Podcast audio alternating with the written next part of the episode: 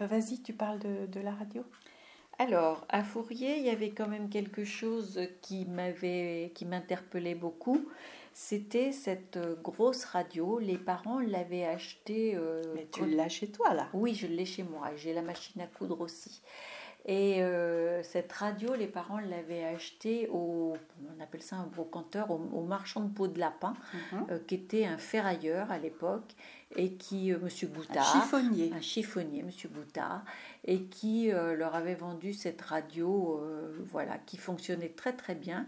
Elle fonctionnait même tellement bien qu'ils pouvaient capter euh, une, une Radio. Nacional d'Espagne euh, à certaines heures, le soir. En mettant la main sur le côté de la radio pour que les ondes passent mieux ou pour je ne sais pas quoi.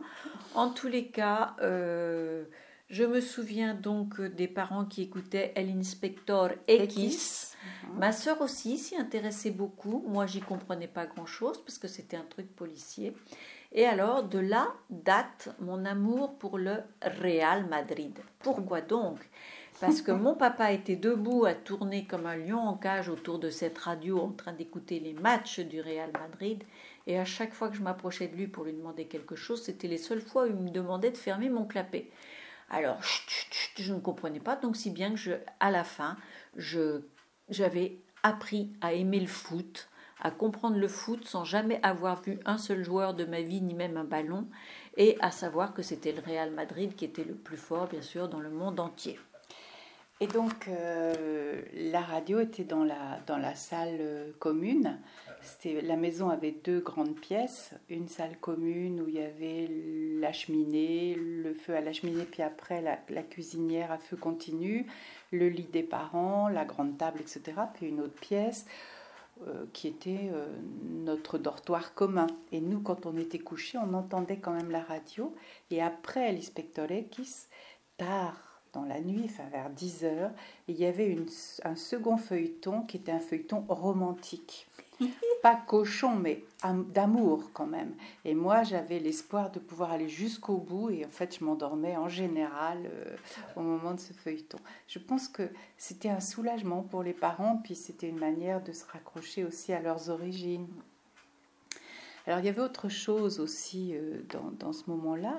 On était comme, euh, comme à, à Mézières, on était très bien accueillis. hein. On n'a on n'a pas du tout souffert de, Non, non, non, non, non. de racisme Non. ou très très bien accueillis. Très... Je pense que les gens comme à Mézières savaient que maman n'était pas facile et n'allait pas bien. Je pense. Parce qu'ils étaient particulièrement sympas. Et moi je me souviens... Je suis pas sûre, ça c'est les dires de ma Ah, sœur. si, à, Mézi- à, à- à Sainte-Sabine, c'est sûr. Sainte-Sabine, c'est sûr. Et là, euh, non, à Mézières, c'est sûr. À Sainte-Sabine. Et on m'avait demandé d'apprendre à jouer de l'harmonium, ce qui fait que ça me permettait de prendre mon vélo. Parce qu'en dehors de, de l'école, on avait des vélos. Ce qui est bizarre, c'est qu'on n'allait pas à l'école Eh oui. en vélo. On s'est interrogé hier. Ouais. Et donc, euh, j'allais m'entraîner à l'harmonium, etc. Et j'ai aussi des souvenirs. Avec le curé? Non, c'était une dame. Une dame. Ah, euh, Fléau. Fléau. Voilà, j'ai cherché longtemps comment elle s'appelait. Oui. Ou Féo. Ou Féo. Féo. Féo. Et euh, j'ai aussi le souvenir euh, que maman, qui était une très belle femme, en fait, brune, elle s'est coupé les cheveux après, mais elle avait les cheveux crépus quand elle était Frisé, je dirais. frisée, mais très frisée Mhm. naturellement. Et en fait, elle était très belle, non, mais je pense qu'elle n'avait pas vraiment de notion de, de ce qu'était la mode. Et j'ai le souvenir qu'après un des séjours en Espagne, donc euh, toi tu dis que tu avais 7 ans, moi Oui. j'avais 12 ans, elle a ramené des tissus et des chaussures.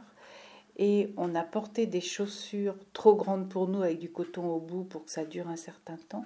Des chaussures en charol noir Ça À veut dire bout. vernis. à bout rond. Or, c'était la mode à fond des bouts pointus.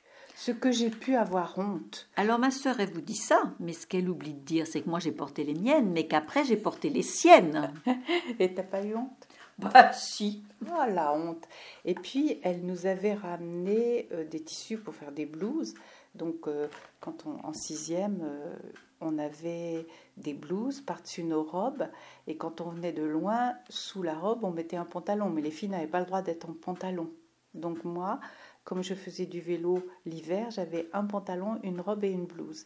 Et ces foutues blouses, elles étaient horribles parce qu'elles ressemblaient pas du tout aux blouses que les autres portaient, mais c'était du tissu que maman avait amené, puis elle avait fait faire les blouses par Tia Noguero, une espagnole euh, qui habitait à Conly. C'était, c'était pas facile, hein, c'était pas facile. Euh, et donc j'avais, elle m'avait amené une robe soleil, jaune soleil, avec euh, un petit enfin une petite veste en je sais pas quoi, petit gilet. un petit gilet euh, tostadito. Elle aimait beaucoup cette couleur-là et c'était totalement à côté de la plaque par alors, rapport à ce que les autres portaient. Moi, j'avais la même robe jaune soleil, mais alors ma sœur se plaint de son tostadito qui est un petit marron quand même, et moi je portais un gilet rouge, donc j'avais toujours l'impression d'être le drapeau espagnol sur pattes pour aller à l'église.